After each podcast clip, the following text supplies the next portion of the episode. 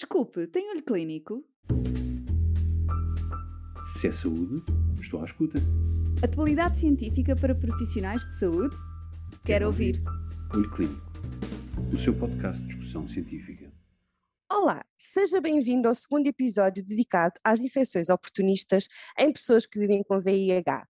Hoje, focando a nossa atenção nas infecções respiratórias. Seguimos na companhia das especialistas doutora Ana Rita Silva e a doutora Raquel Tavares, médicas infecciologistas no Hospital Beatriz Ângelo, para nos falarem sobre a gestão destes casos na prática clínica. Junte-se a nós em mais um episódio que não vai querer perder. Olá a todos, bem-vindos a mais um podcast e esperamos que gostem da forma como optámos por abordar este tema. Vamos tentar ser práticas e sintéticas. Raquel, doente chegou agora à urgência e veio nos últimos dois, três meses várias vezes ao Serviço de Urgência Geral por febre, cansaço de agravamento progressivo, hipoxémia e hoje foi diagnosticada infecção por VIH. O que é que achas? Uh, infelizmente, nos últimos tempos, têm sido vários os diagnósticos de infecção por VIH uh, inaugurais e muitos deles já em fases muito avançadas. Também com sintomatologia respiratória, a primeira hipótese colocada no contexto atual de pandemia é de infecção por SARS-CoV-2, mas temos sempre de ter em conta outras situações. Pois, lembras bem, contudo a sobrecarga de trabalho nos serviços médicos dificulta a abordagem, mas algumas dicas são importantes para não deixar escapar uma oportunidade de rastrear o VIH e não pensar só em Covid hoje em dia. Exato por pouco tempo que haja, é essencial não esquecer de observar o doente com atenção. Existem pontos fulcrais. Um deles é a cavidade oral, que muitas vezes com a máscara está encoberto e pode passar por despercebido. Mas a cavidade oral pode fornecer muita informação importante sobre o doente, permitindo rapidamente suspeitar de uma infecção por VIH, em particular se tiver candidose orofaríngea, lesões compatíveis com sarcoma de Kaposi, leucoplasia pilosa, estomatite apetosa, gengivite ou mesmo a angular. Outro dos órgãos é a pele, onde podemos encontrar vários sinais visíveis da infecção por VIH, nomeadamente um doente que tem eczema seborreico, foliculite exuberante, molusco contagioso, lesões também compatíveis com sarcoma de Kaposi, psoríase e, do ponto de vista genital, as úlceras uh, anais ou vulvares. Outro recurso rápido e habitualmente disponível nos serviços de urgência é a radiografia de tórax, que pode revelar alguns dos diagnósticos mais frequentemente associados à infecção por VIH em fases mais avançadas, nomeadamente a pneumonia recorrente, a pneumocitose pulmonar, tuberculose e, mais uma vez, o sarcoma de Kaposi. Clinicamente, quando é que devemos suspeitar de uma pneumocistose pulmonar? São sintomas comuns e é necessário estar atentos, uh, nomeadamente a dispneia, a polipneia, em particular no esforço, e neste caso com uma evolução insidiosa. Alguém que se queixa de uma tosse seca persistente, por vezes associada a uma maior hiperreatividade brônquica, às vezes o cheiro de um perfume, de um detergente desencadear esta, esta dispneia, são sinais a que devemos estar atentos. E a febre, que ocorre em mais de 80% dos casos. Também um doente que apresenta perda de peso, calafrios deve chamar a atenção e, raramente, uh, as hemoptises. E no exame objetivo, podes indicar alguns sinais que possam corroborar esta suspeita? Sim, a febre, a taquipneia, a taquicardia são importantes.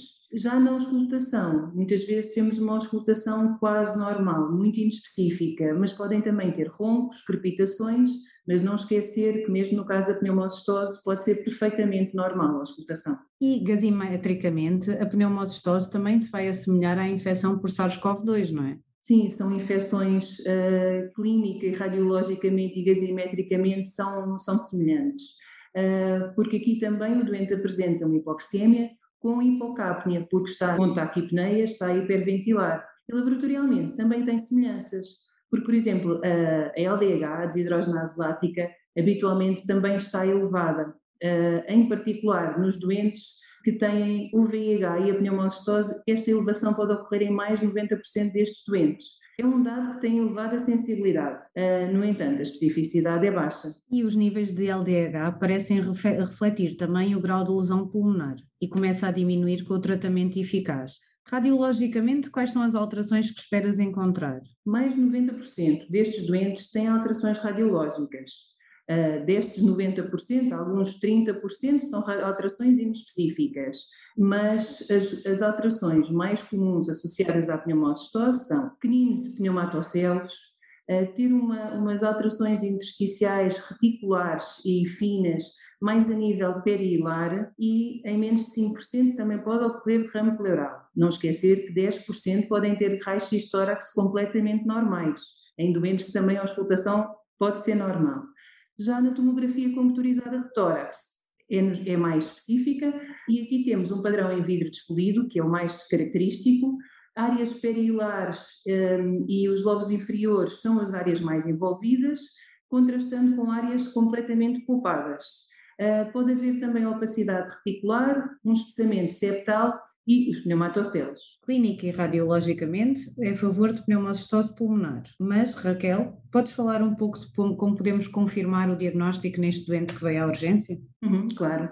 O diagnóstico é feito pela pesquisa de pneumocistis girovecii no lavado broncoalveolar. Uh, e esta é feita através da utilização de anticorpos monoclonais anti-pneumocistis. E isto tem uma elevada sensibilidade, uma sensibilidade superior a 90%.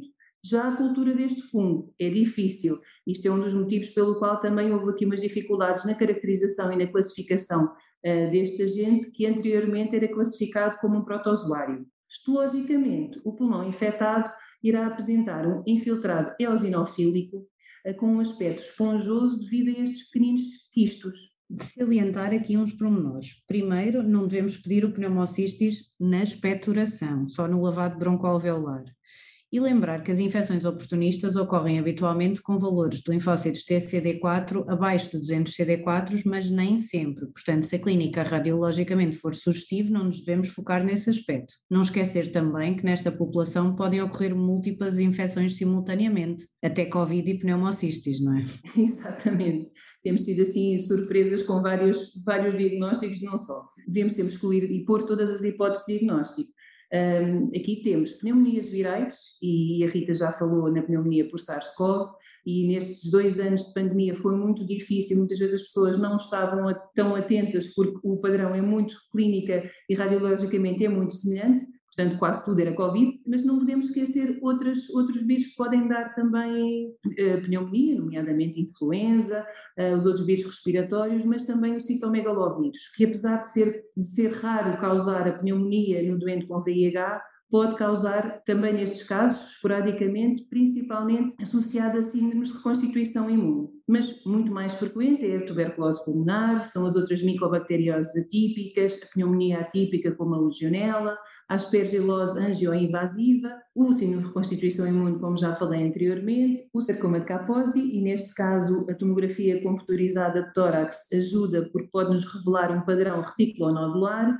e também embolia pulmonar. E relativamente ao tratamento, apesar de ser fácil encontrar na literatura, quer salientar algum aspecto? Sim, o tratamento de primeira linha é o cotrimoxazol, que deve ser ajustado ao peso do doente, não esquecer isto, e fazê-lo durante 21 dias. E é importante não esquecer que, por vezes, é necessário fazer corticoterapia. Isto nos doentes uh, que tenham hipoxémia, com uma, uma, uma PaO2 inferior a 70 mm de mercúrio, e este início de corticoterapia é muito importante começar nas primeiras 72 horas de terapêutica com cotrimoxazol. Isto é uma indicação apenas para doentes com infecção por VIH e não nos outros casos de imunossupressão. E porquê que isto tem indicação? Porque vai haver, o início do tratamento, vai haver uma destruição microbiológica e a sua eliminação pode desencadear uma resposta inflamatória grave. Juntamente com a imunossupressão e muitas vezes com a reconstituição imune do VIH, podem dar alterações inflamatórias importantes e a corticoterapia vai fazer esta redução. Outra particularidade em relação ao cotrimoxazol é que pode haver alergia e esta alergia não é imediata, é uma alergia tardia que pode aparecer uns dias depois do início da terapêutica. O, o cotrimoxazol pode ser usado tanto na profilaxia primária como secundária. Quando é que podemos descontinuar esta profilaxia?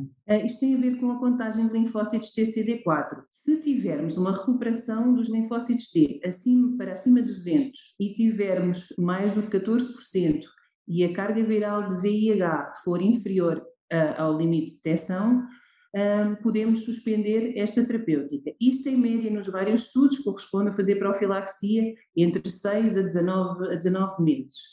Se os CD4 voltarem a diminuir, é necessário reinstituir a profilaxia. Raquel, e para terminar, só mais uma pergunta. Suplemento com folinato de cálcio, fazer ou não fazer? Uh, sim, uh, durante alguns anos foi recomendado prevenir a mielossupressão causada pelo cotrimoxazol, uh, mas isso deixou de ser recomendado nas últimas, nas, nas guidelines mais recentes. Isto porque não havia evidência de haver mesmo uma prevenção da mielotoxicidade e por existir alguns casos de resistência ao cotrimoxazol associado ao uso de, do folinato de cálcio. E por falar em recomendações que caíram em desuso, o que me dizes da profilaxia da infecção por Mycobacterium avium complex nos indivíduos com menos de 50 linfócitos TCD4? A prevenção primária deixou de ser recomendada a partir do momento em que houve indicação para começar a TARV o mais rapidamente possível e mesmo nestes casos, nos doentes que já tinham começado profilaxia, a partir do momento em que iniciam a terapêutica, não há necessidade de juntarmos toxicidade e, e custos. Obrigada, Raquel, e obrigada a todos por ouvir. Adeus. Até uma próxima. Se é saúde, estou à escuta. Atualidade científica para profissionais de saúde? Quero, Quero ouvir. ouvir. Olho Clínico, o seu podcast de discussão científica.